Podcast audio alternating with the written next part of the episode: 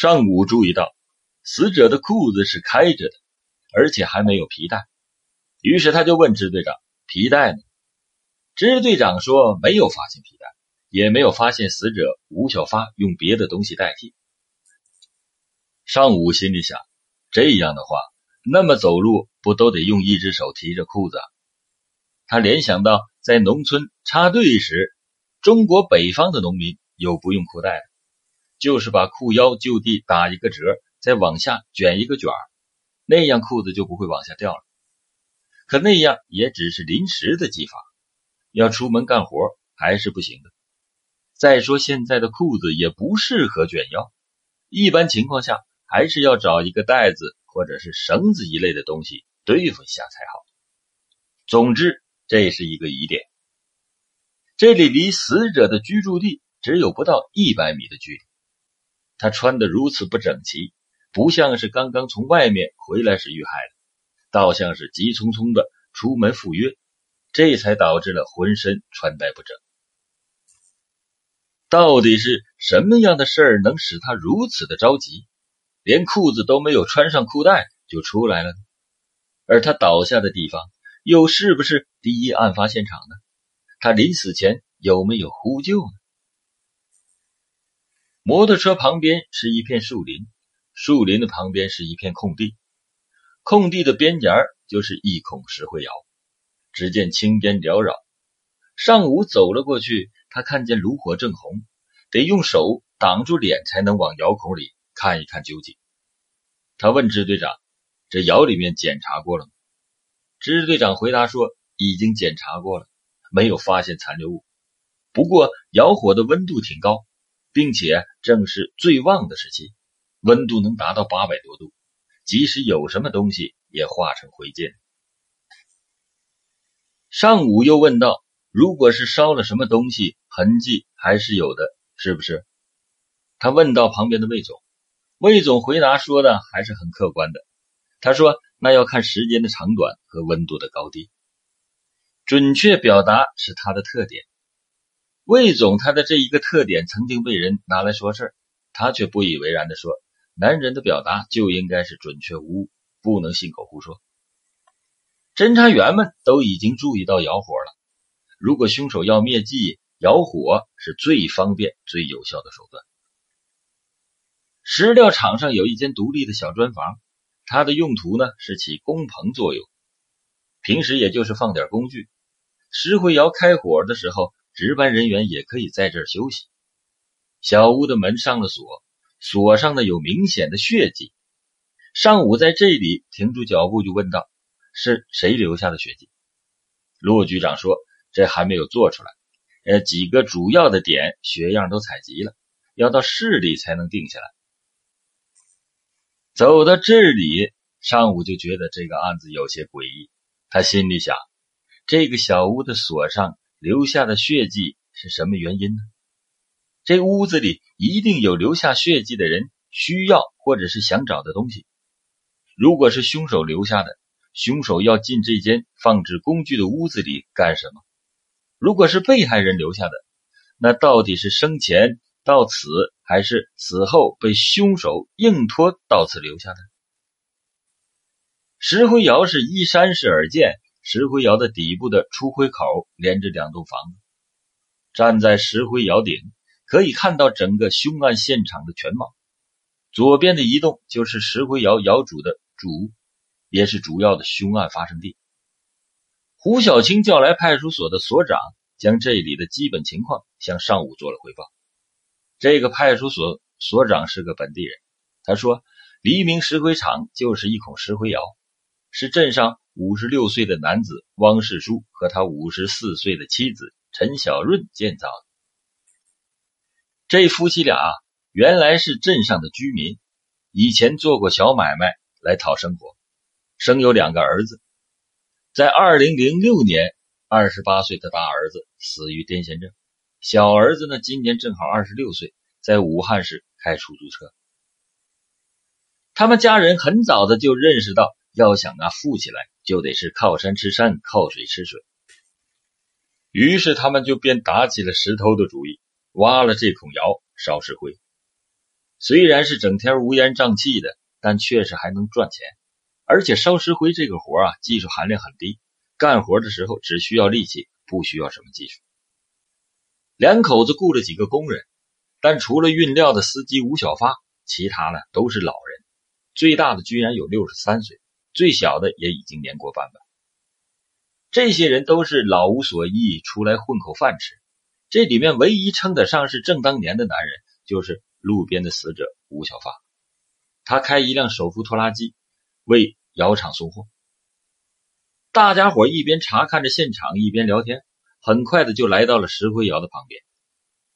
这座石灰窑结构简单，是就地取材建成，就是在靠山的地方打上一个圆形的大洞，将泥土夯实，里面是一层石头，一层煤灰，再一层泥土，一层石灰的累加，利用煤的燃烧特性和石头产生反应。等待煤灰烧完，石头就变成了石灰。冷却后排出石灰，再添上石料和煤，如法炮制，周而复始。此时窑火还很旺，明显是刚点火不久。站在附近呢，只感到热浪涌动，啪啪作响。胡小青说：“窑下面的两栋房子，左边的一栋三间就是案发现场。平时啊，汪世书夫妇以及几个打工的就住在这里。”右边的一栋呢，是吴小发一家三口住的地方。从窑上下来，一条白狗横在了面前。这条狗见有人来了，低头朝一边就让了过去，还不时的回头看让开的距离够不够。等人走近点它再让远一点；人远了，它再近一点。派出所的所长介绍说，这就是窑厂的看家狗，凶得很。只要是有人接近它的地盘，那它就会做出反应。如果主人不在家，一般人是不敢从这里经过。这条狗只听主人的，那再怎么叫唤，只要主人一声大喝，它就乖乖的。但是今天他们来了之后啊，他就没叫过一声。在屋檐下还有个狗窝，白狗就以此为中心四处的游荡。现场勘查正在如火如荼的进行中，省市县三级的技术人员和现场专家。正在认真细致的勘察现场。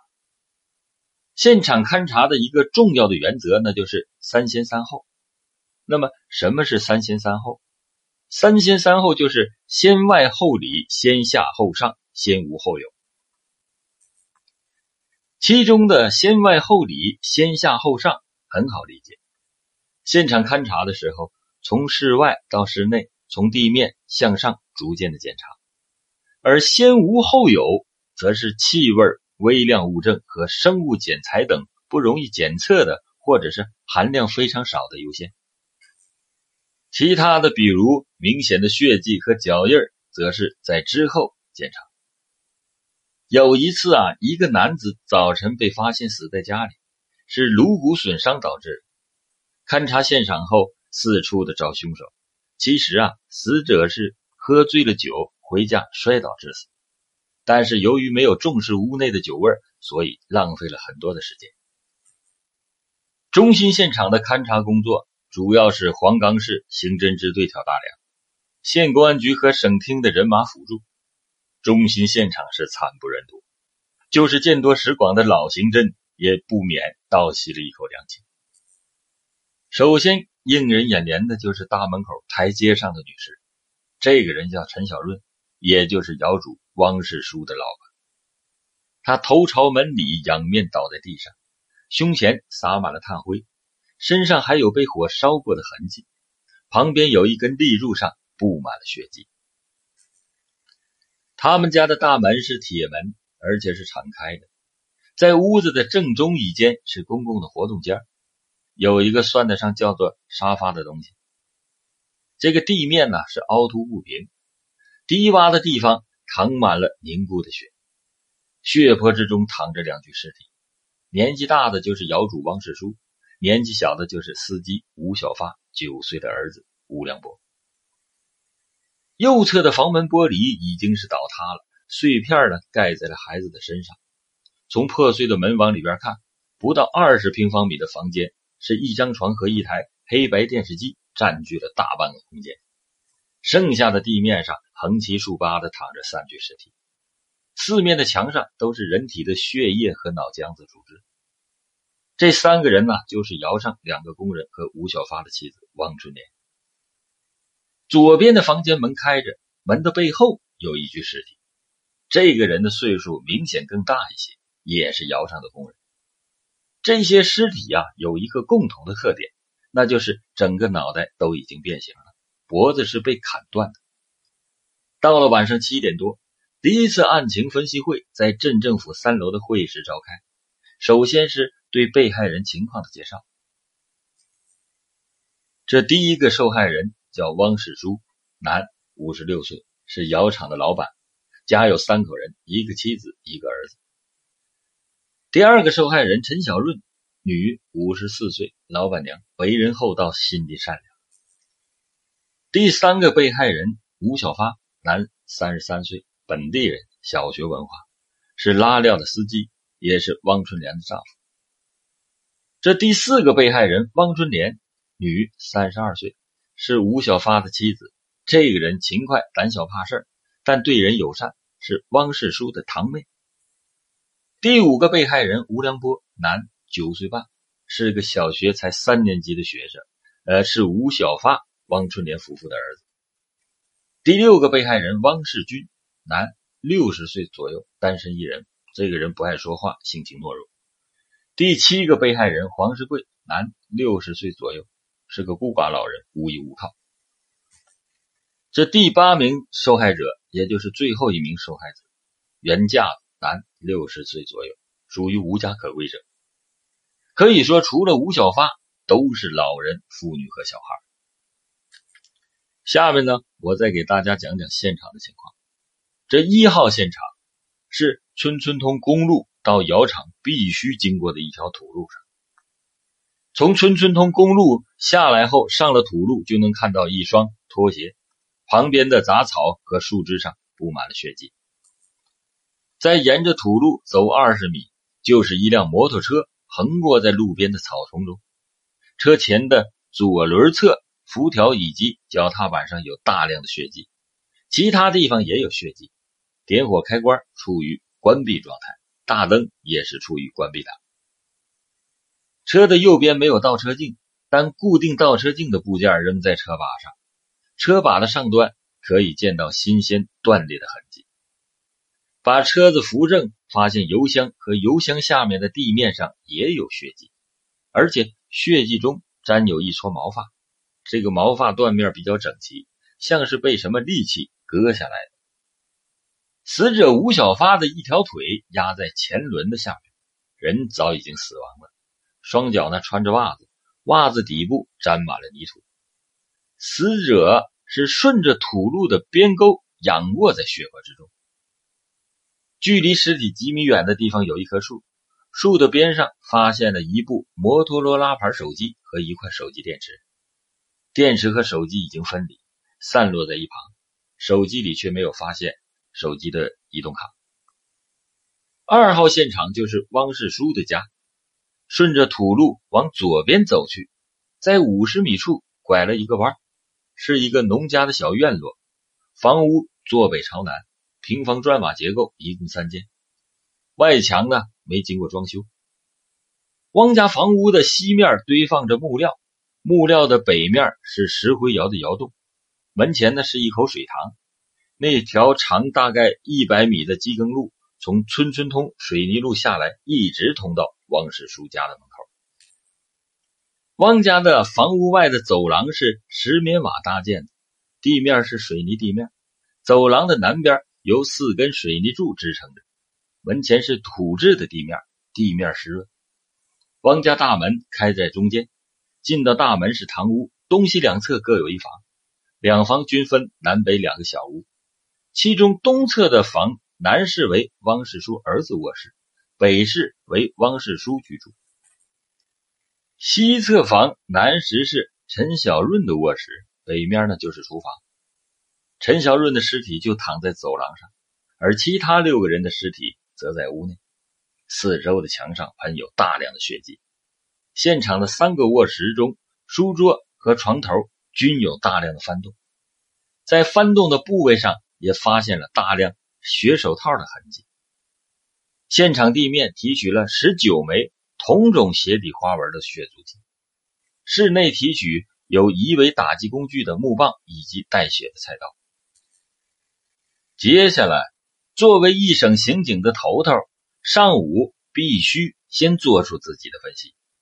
他说：“这两个现场有八个人死亡，我认为最蹊跷的地方，那就是吴小发的死。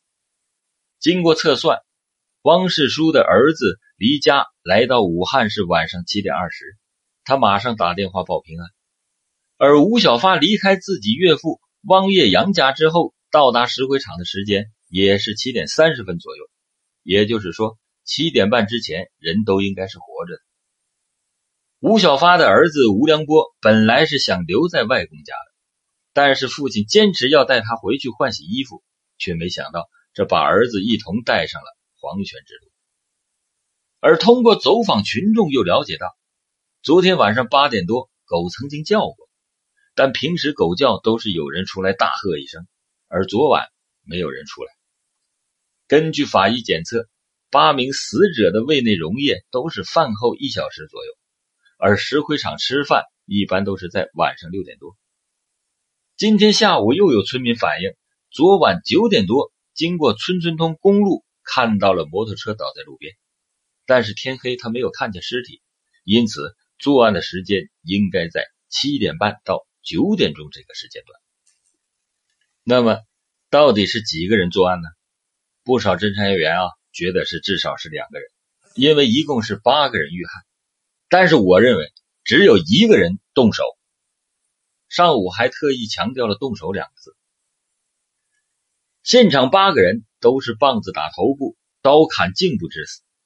看起来是两种凶器，实际上恰恰表明凶手就是一个人。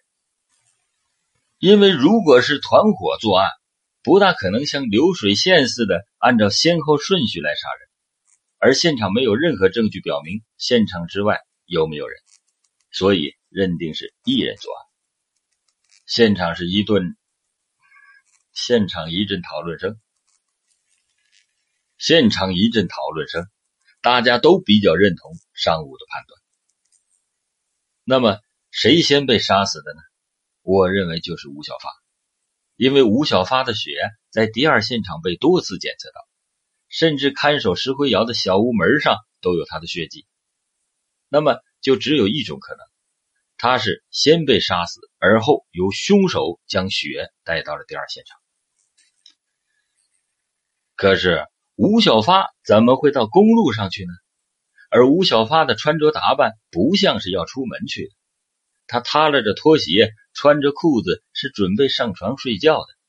特别要说明的是，吴小发出门的时候，裤腰上没有裤腰带，这身打扮属于是一身居家的打扮。这一现象很反常，有悖常理，这就决定了吴小发与这个案子的特殊的关系。我断定。凶手与吴小发认识，不但认识，而且是关系很特殊。